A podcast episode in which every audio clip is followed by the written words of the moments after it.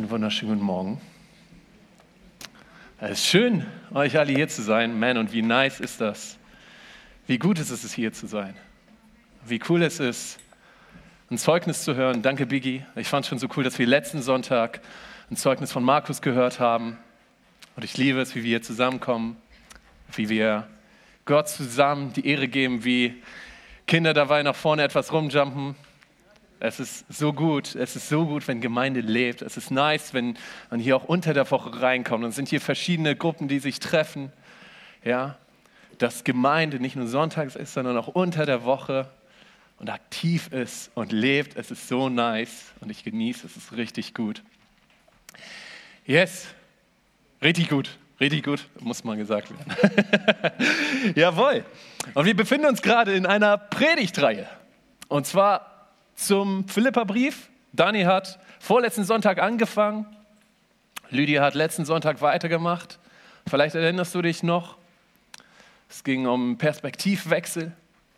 Sie hatte dieses Bild, was ich sehr einprägsam fand, von diesem Seil, von dem nur ein Teil grau markiert war und der Rest ging bis ins Unendliche und sie hat aufgezeigt, hey, okay, hey, dieser kleine graue Teil, das ist das, was wir hier leben. Aber danach kommt noch so viel mehr und es ist so wichtig, die Perspektive zu wechseln von dem, wie es so häufig ist, dass wir nur auf das Hier und Jetzt schauen und aber alles, was wir hier sehen, aus der Perspektive von der Ewigkeit auszusehen. So eine gute Nachricht. Yes.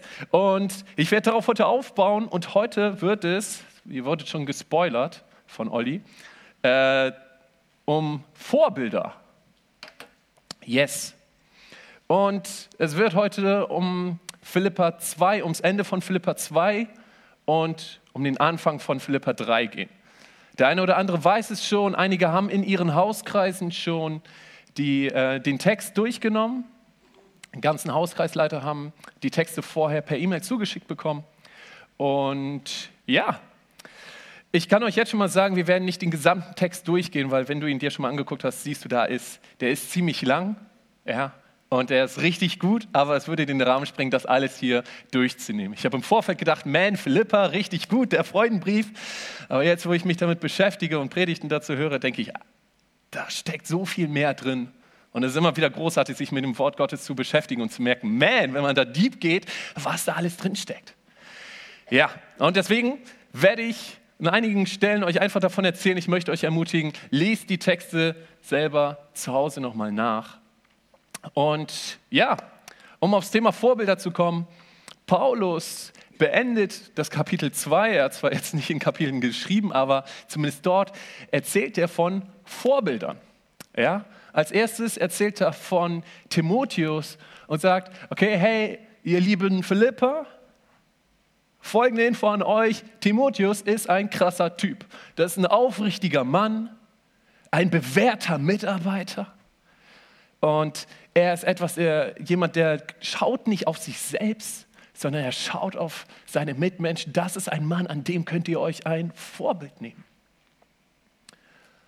Und dann erzählt er weiter, bleibt nicht nur bei Timotheus stehen, sondern er erzählt auch von Epaphroditus und sagt, ich habe den Namen mehrfach geübt, damit ich ihn auch richtig ausspreche.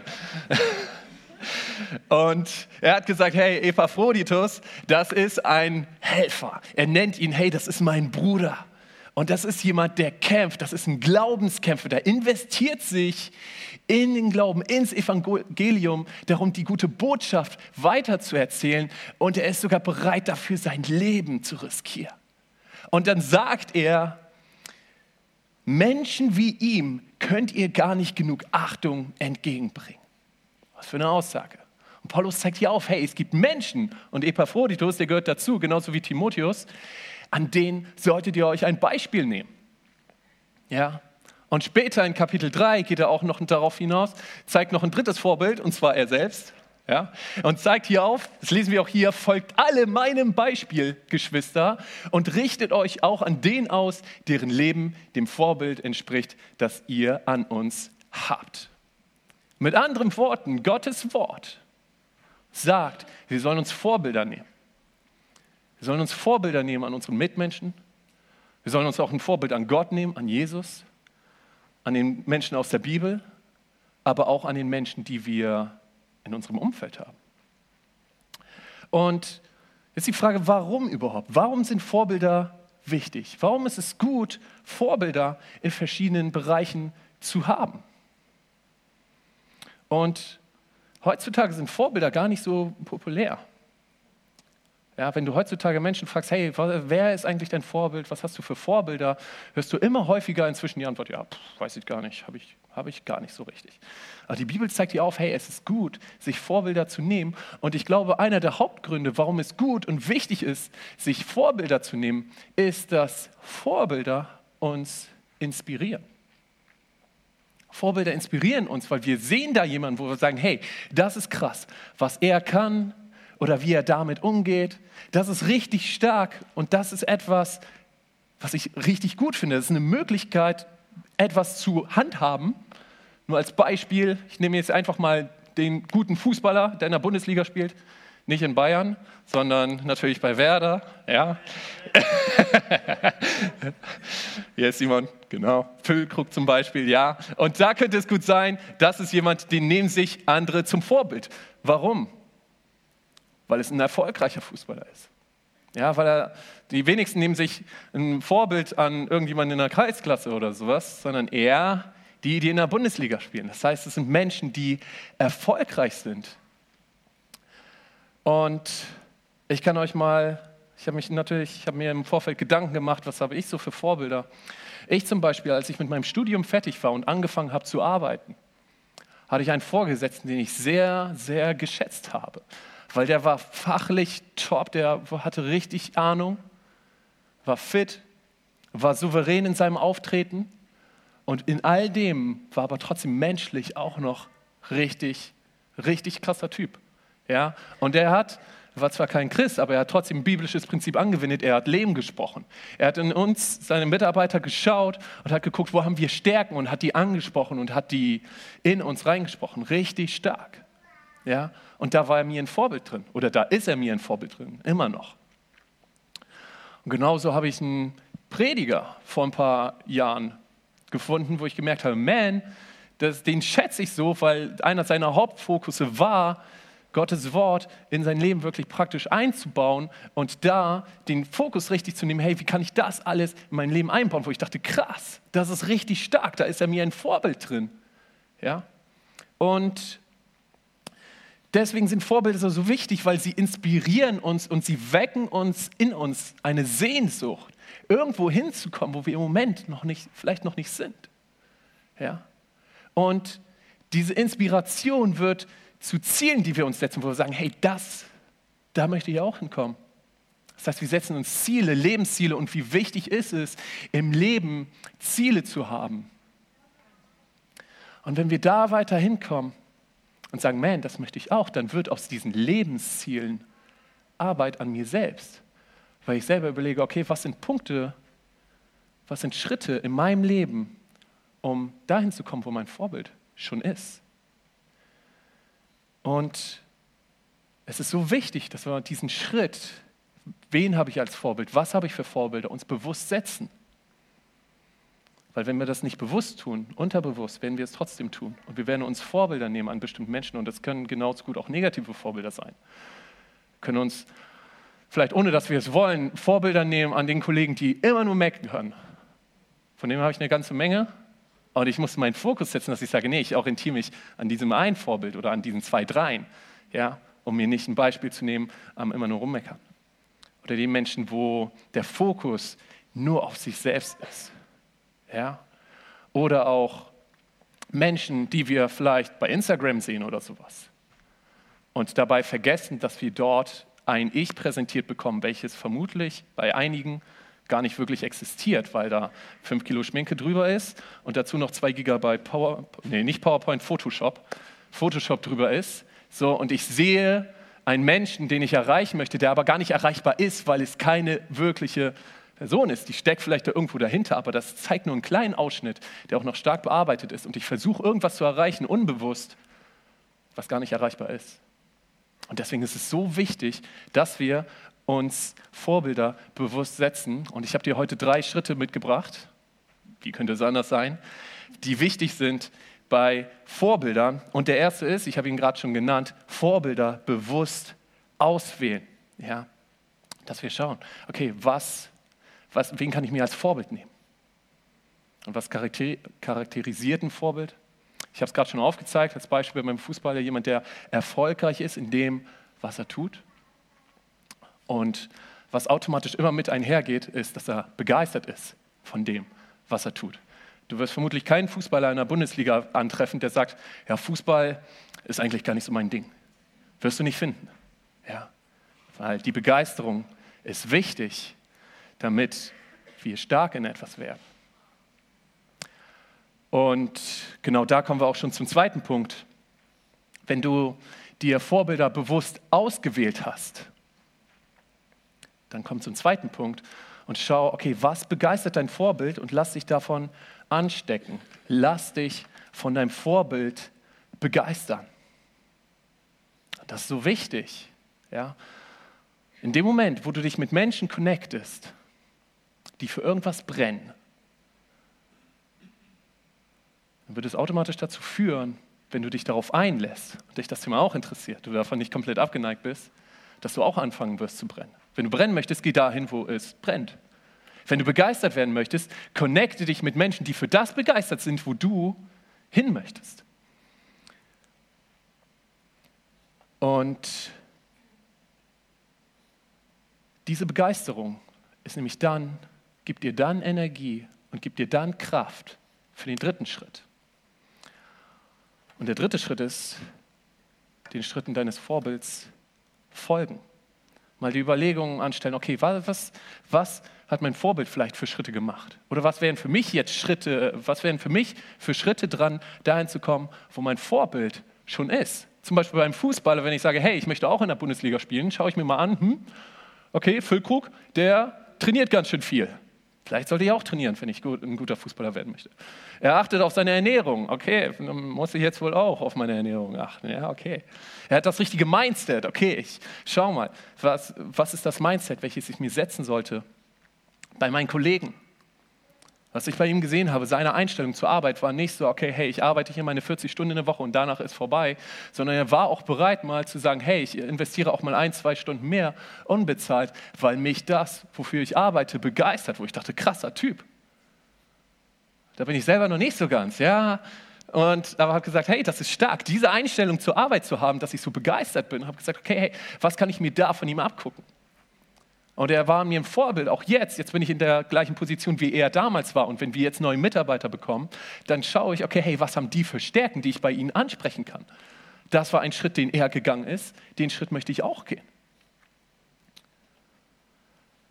Und Lydia hat letztes Mal darüber gepredigt, dass es so wichtig ist, dass wir unseren Fokus aufs Reich Gottes setzen. Und ich möchte da mit euch jetzt reingehen und das, diese drei Schritte jetzt einfach mal praktisch ausprobieren. Praktisch einfach bei einer Person, wo wir sagen können, okay, hey, wir machen das Erste, wir suchen uns bewusst ein Vorbild in diesem einen Aspekt. Fokus aufs Reich Gottes, Reich Gottes bauen. Als zweites, ich lasse mich von meinem Vorbild begeistern. Und dann drittens, ich folge den Schritten meines Vorbilds. Und wen könnte man da als Vorbild nehmen? Wie ist, Sauber, danke Bigi. Paulus, genau. Wie es der Zufall so will, ist er auch der, der den Philippa-Brief geschrieben hat. Passt also gut, ja. Genau. Und du musst wissen, Paulus wird auch von einigen als der bedeutendste Missionar, der jemals gelebt hat, äh, angesehen. Manche Theologen sehen ihn sogar als Gründer des Christentums an. Wie auch immer du das siehst, lang, letztlich kommt, denke ich, so gut wie keiner daran herum zu sagen, hey, Paulus war erfolgreich in dem, was er getan hat. Er war erfolgreich darin, Reich Gottes zu bauen. Er war erfolgreich darin, den Fokus auf Gottes Reich zu haben. Ja? Also ist er jemand, der auf jeden Fall schon mal erfolgreich war. Das charakterisiert ein Vorbild. Aber ich habe noch was anderes gesagt. Jemand, der begeistert ist für das, was er ist. Lass uns mal checken, ob Paulus begeistert war für das, was er getan hat. Und jetzt kommen wir auch in, Bibel, in, in die Bibel, das wird auch langsam Zeit. Philippa 3, Vers 8. Und hier schreibt Paulus selbst, mehr noch, Jesus Christus, mein Herrn, meinen Herrn zu kennen, ist etwas so unüberbietbar Großes, dass ich, wenn ich mich auf irgendetwas anderes verlassen würde, nur verlieren könnte. Das ist schon mal das Erste. Paulus sagt hier, hey, man, Jesus zu kennen, Beziehung mit ihm zu haben, das ist etwas so unüberwindbar Großes, da könnte gar nichts anderes drüber kommen. Das ist schon mal etwas, das zeigt zumindest schon mal, ja doch, der ist eben auf jeden Fall positiv gegenüber eingestellt. Dann sagt er weiter, seinetwegen habe ich allem, was mir früher ein Gewinn zu sein schien, den Rücken gekehrt. Es ist in meinen Augen nichts anderes als Müll. Er sagt hier wieder, seinetwegen, wegen Jesus habe ich alles dem Rücken gekehrt. Man, wenn du irgendwas, wenn du allem anderen wegen einer Sache den Rücken kehrst und dafür nicht begeistert bist, dann würde ich das mal hinterfragen. Ja? Und Paulus, offensichtlich war das ein starkes Indiz. Paulus, hey, er war motiviert für das, er war begeistert von dem, was er da entdeckt hat. Und dann sagt er noch weiter, denn der Gewinn, nach dem ich strebe, ist Christus. Es ist mein tiefster Wunsch, mit ihm verbunden zu sein. Paulus sagt, hey, mein tiefster Wunsch, mein innerstes Verlangen ist Jesus, meine Beziehung zu ihm. Und dann geht er noch weiter. Es ist also nicht etwa so, dass ich das alles schon erreicht hätte und schon am Ziel wäre, aber ich setze alles daran, ans Ziel zu kommen, von diesen Dingen Besitz zu ergreifen, nachdem Jesus Christus von mir Besitz ergriffen hat. Wir sehen, Paulus brennt. Paulus ist motiviert. Paulus ist begeistert für seine Beziehung mit Jesus. Paulus ist begeistert für das, was Jesus für ihn getan hat. Und er ist begeistert von dem, was das jetzt für sein Leben bedeutet, was Christus für ihn getan hat. Also, lange Rede, kurzer Sinn. Paulus als Vorbild zu nehmen, wenn es um Gottes Reich geht, wenn es um Beziehung mit Jesus geht, wenn es ums Gottes Reich bauen ne-, geht, ist schon mal auf jeden Fall ein guter Punkt. Dann kommen wir zum zweiten Schritt, vom Vorbild begeistern lassen. Wenn du dich von deinem Vorbild begeistern lassen möchtest für ein Thema, was dich selber auch interessiert, dann finde heraus, was begeistert dein Vorbild? Was ist es, was dein Vorbild so begeistert? Weil es kann gut sein, dass das etwas ist, wovon du dich anstecken lassen kannst. Ja. Und wir lassen uns nochmal in Philippa 3, Vers 8 jetzt im zweiten Teil schauen und noch ein paar andere Verse, die folgen, die genau das aufzeigen, was Paulus denn so begeistert. Denn der Gewinn, nach dem ich strebe, ist Christus. Es ist mein tiefster Wunsch, mit ihm verbunden zu sein. Paulus sagt ja auch, was mich begeistert, was mich motiviert, ist die Beziehung zu Jesus, ist Jesus selbst. Und dann, dann werde auch ich, das ist meine feste Hoffnung, unter denen sein, die von den Toten auferstehen. Paulus sagt, hey, was mich begeistert, ist das, was nach dem Tod kommen wird. Da habe ich meinen Fokus drauf. Ich bin fokussiert auf das, was kommt nach dem Tod. Das zeigt auch der nächste Vers. Und ich laufe mit ganzer Kraft dem Ziel entgegen, um den Siegespreis zu bekommen, den Preis, der in der Teilhabe an der himmlischen Welt besteht, zu der uns Gott durch Jesus Christus berufen hat. Auch hier zeigt er auf, hey, mein Fokus, meine Motivation kommt von Gottes Reich. Da habe ich meinen Fokus drauf. Da ziehe ich Begeisterung raus. Da.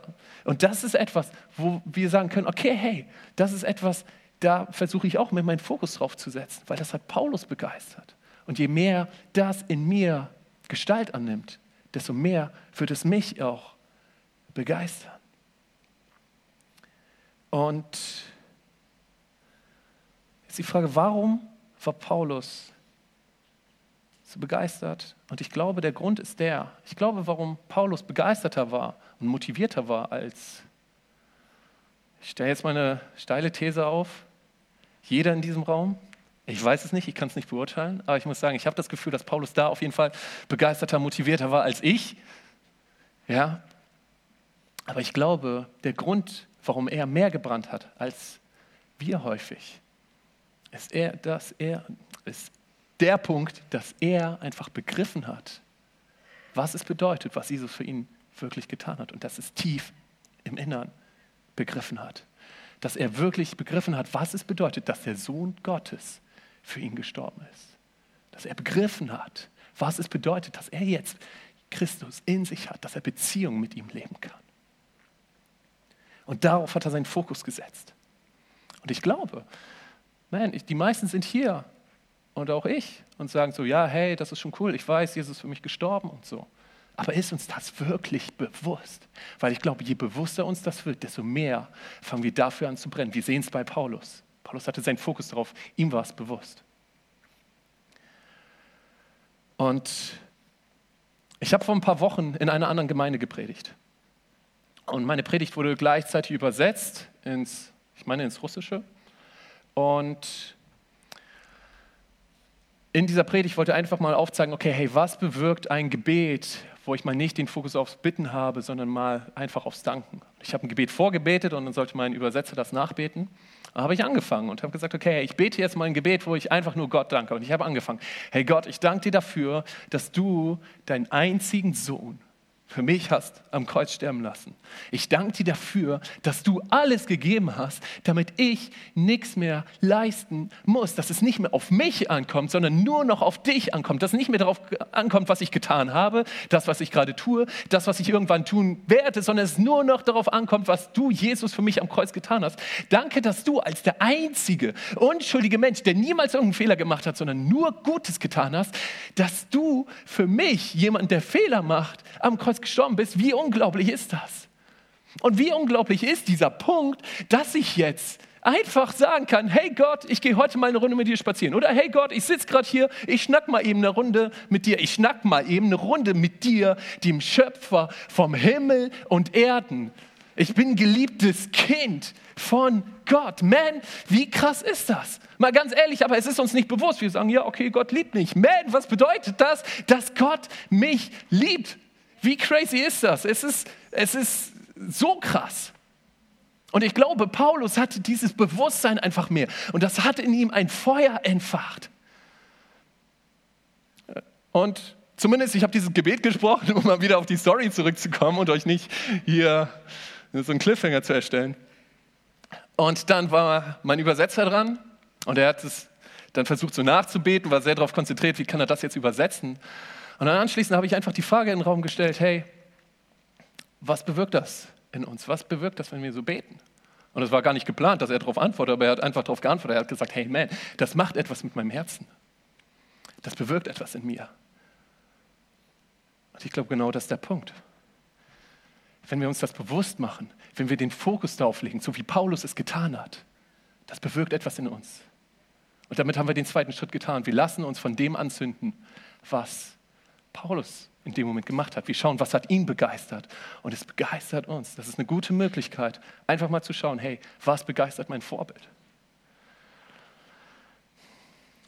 Und dann, wenn wir diese Begeisterung haben, wird es uns Energie geben für den dritten Schritt.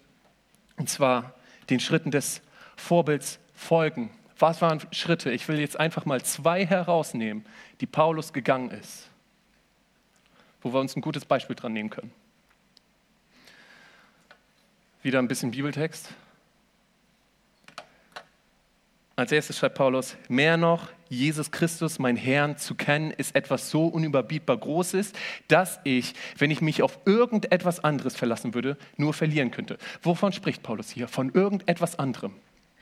Lies es gerne nach. Es geht um die Verse davor, was er davor spricht, was er davor schreibt. Es geht um seine Werke, all das, was er tun könnte.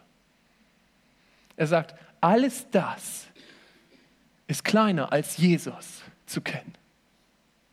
Und sagt weiter, seinetwegen, wegen Jesus, habe ich allem, was mir früher ein Gewinn zu sein schien, seine Werke, was er tun konnte, was er schaffen konnte, wo er so und so gut war, all das, was mir früher ein Gewinn zu sein schien, habe ich dem Rücken gekehrt. Es ist in meinen Augen nichts anderes als Müll. Was für eine Aussage. Paulus hat es begriffen, es kommt nicht mehr auf meine Werke an. Es kommt nicht mehr auf das an, was ich tue. Es kommt nicht mehr auf das an, was ich leiste. Und das hat Paulus freigesetzt. Weil er wusste, ich, es kommt nicht mehr drauf an. Und deswegen bin ich jetzt frei. Ich bin frei, das zu tun und Gott zu dienen, aber nicht aus meiner eigenen Kraft heraus, sondern aus Gottes Kraft heraus. Und man, vielleicht bist du hier und sagst, ja, ich glaube das auch. Ich glaube, das kommt nicht mehr auf meine Werke an. Aber ich möchte dich fragen, glaubst du das wirklich? Ist es wirklich schon in deinem Herzen angekommen?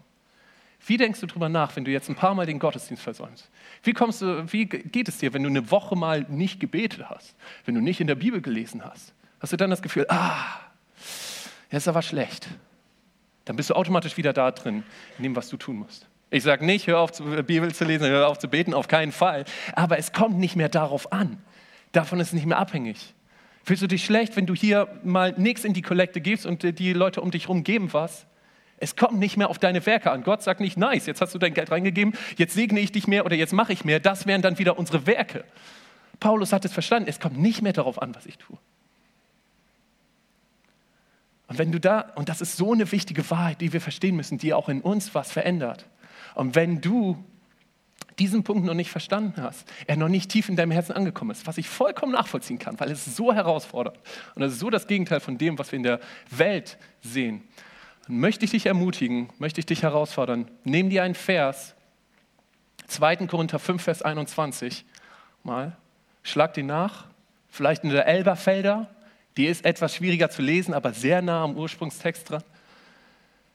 Und dann möchte ich dich ermutigen, lerne diesen Vers auswendig, weil der sagt genau das aus, was Paulus hier schon begriffen hat, dass es nicht mehr auf unsere Werke ankommt. 2. Korinther 5, Vers 21 besagt, den, der Sünde nicht kannte, hat er für uns zur Sünde gemacht, damit wir Gottes Gerechtigkeit wurden in ihm. Etwas komplizierter, mit anderen Worten, Jesus, äh, ja, Gott hat Jesus für uns zur Sünde gemacht. Und jetzt, so ist der Wortlaut, damit wir Gottes Gerechtigkeit wurden in ihm.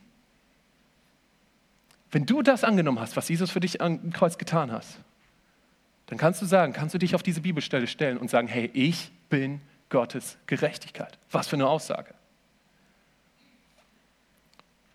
Und ich glaube, wir tun gut daran, das uns bewusst zu machen, sodass wir rauskommen aus diesem, okay, ich muss und ich darf nicht und hinkommen zu einem, okay, hey, ich will, weil ich frei bin. Und das ist eine ganz andere Motivation. Und das ist die, die Paulus hatte. Das ist ein Schritt, den er gegangen ist. Er hat es verstanden. Und ich glaube, es hat, ist ihm nicht, äh, nicht leicht gefallen. Er hat eine krasse Vergangenheit. Er hat viel Mist gebaut. Und wir wissen es nicht, vielleicht hat er auch immer noch Mist gebaut. Halte ich nicht für unwahrscheinlich. Aber er wusste, hey, darauf kommt es nicht mehr an. Ein Schritt. Und der zweite Schritt ist, wir lesen Philippa 3, Vers 13. Geschwister, ich bilde mir nicht ein, das Ziel schon erreicht zu haben. Eins aber tue ich. Ich lasse das, was hinter mir liegt, bewusst zurück und konzentriere mich völlig auf das, was vor mir liegt. Ein zweiten Schritt, den Paulus gemacht hat, und der ist so wichtig, er hat seine Vergangenheit hinter sich gelassen. Und das war wichtig. Der eine oder andere weiß es vielleicht, Paulus hatte nicht eine ganz so gute Vergangenheit.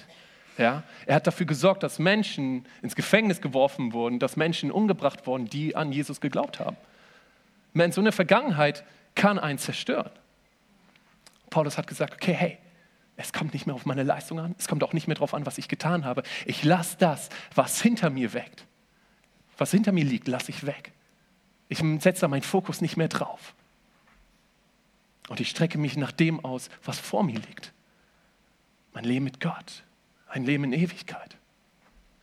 Und das ist so wichtig. Und ich möchte dich ermutigen, nimm dir da ein Beispiel an Paulus und sag, okay, hey, ein weiterer Schritt, den ich gehen möchte, um meinem Vorbild da, Paulus, näher zu kommen, ist, meine Vergangenheit hinter mir zu lassen. Das, wo ich Fehler gemacht habe. Das, wo andere Menschen mich verletzt haben. Setze deinen Fokus nicht mehr drauf.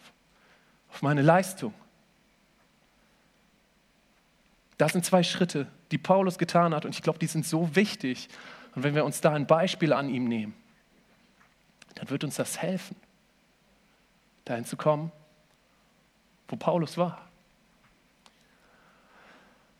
Wozu führt das letztendlich? Wozu führt das, wenn wir diese drei Schritte gehen? Uns bewusst Vorbilder nehmen in verschiedenen Bereichen, Vorbilder in der Bibel, Vorbilder in unserem Umfeld, schauen, was sie begeistert, uns von dieser Begeisterung anstecken lassen. Und letzten Endes dann die Schritte gehen, die mich dahin führen, wo mir mein Vorbild ein Vorbild ist, wo mein Vorbild schon ist. Ich glaube, das Ergebnis wird sein, dass wir unserem Vorbild, weil wir diese Schritte gehen, immer ähnlicher werden. In dem Punkt, wo wir sagen, hey, das ist stark, das ist gut. Oder vielleicht auch, hey, das ist Gottes Plan, wo ich mir ein Vorbild nehme. Und ich möchte dich ermutigen, Wenn du hier bist und sagst, hey, ich habe mir noch nicht so bewusst Vorbilder genommen, dann starte da doch mal. Schau, hey, was sind Punkte? Frag vielleicht auch Gott, hey Gott, wo möchtest du, dass ich mir ein Vorbild nehme? Wo hast du mir vielleicht sogar bewusst Vorbilder in mein Leben gesetzt, an denen ich mir ein Beispiel nehmen kann, von denen ich mich begeistern lassen kann? Und dann drittens, wo ich die Schritte gehen kann. Zeig mir, welche Schritte dran sind, dahin zu kommen, wo mein Vorbild schon ist. Vielleicht sogar darüber hinaus. Ich weiß es nicht. Und ich glaube, das Ergebnis wird sein, die Band kann nach vorne kommen. Ich glaube, das Ergebnis wird sein, wenn wir das tun, wenn wir das in unserem Leben umsetzen und sagen, okay, hey, wir richten uns auf das aus, was Gott möchte und nehmen uns ein Beispiel an den Menschen, die er uns als Vorbild setzt, wird das Ergebnis sein, dass wir immer mehr dahin kommen, wo unser Vorbild schon ist. Und was passiert dann? Wir werden selber zum Vorbild. Wir werden selber Vorbild werden für andere Mitmenschen, die sich dann wiederum an uns orientieren können. Und ich glaube, genau das ist Gottes Plan. Gottes Plan ist nicht da, dass, dass einer dasteht und alle sagen, wow, okay, krass, wir, an dem nehmen wir uns ein Vorbild, sondern Gott möchte überall in seinem Leib Menschen mit ihren Stärken pushen, damit sich die anderen ein Vorbild nehmen können, sodass wir als Gemeinde gemeinsam wachsen dass wir gemeinsam darin wachsen, Reich Gottes zu bauen, dass wir gemeinsam darin wachsen, einander zu lieben, dass wir gemeinsam darin wachsen, positive Worte immer mehr zu sprechen, den Fokus darauf immer mehr zu setzen. Was es auch immer, es gibt so viele verschiedene Bereiche und hier sind so viele Menschen, die in verschiedenen Bereichen so krasse Stärken haben. Lass uns da anfangen und uns Vorbilder nehmen und da immer mehr gemeinsam, gemeinsam in das wachsen, was Gott für uns geplant hat.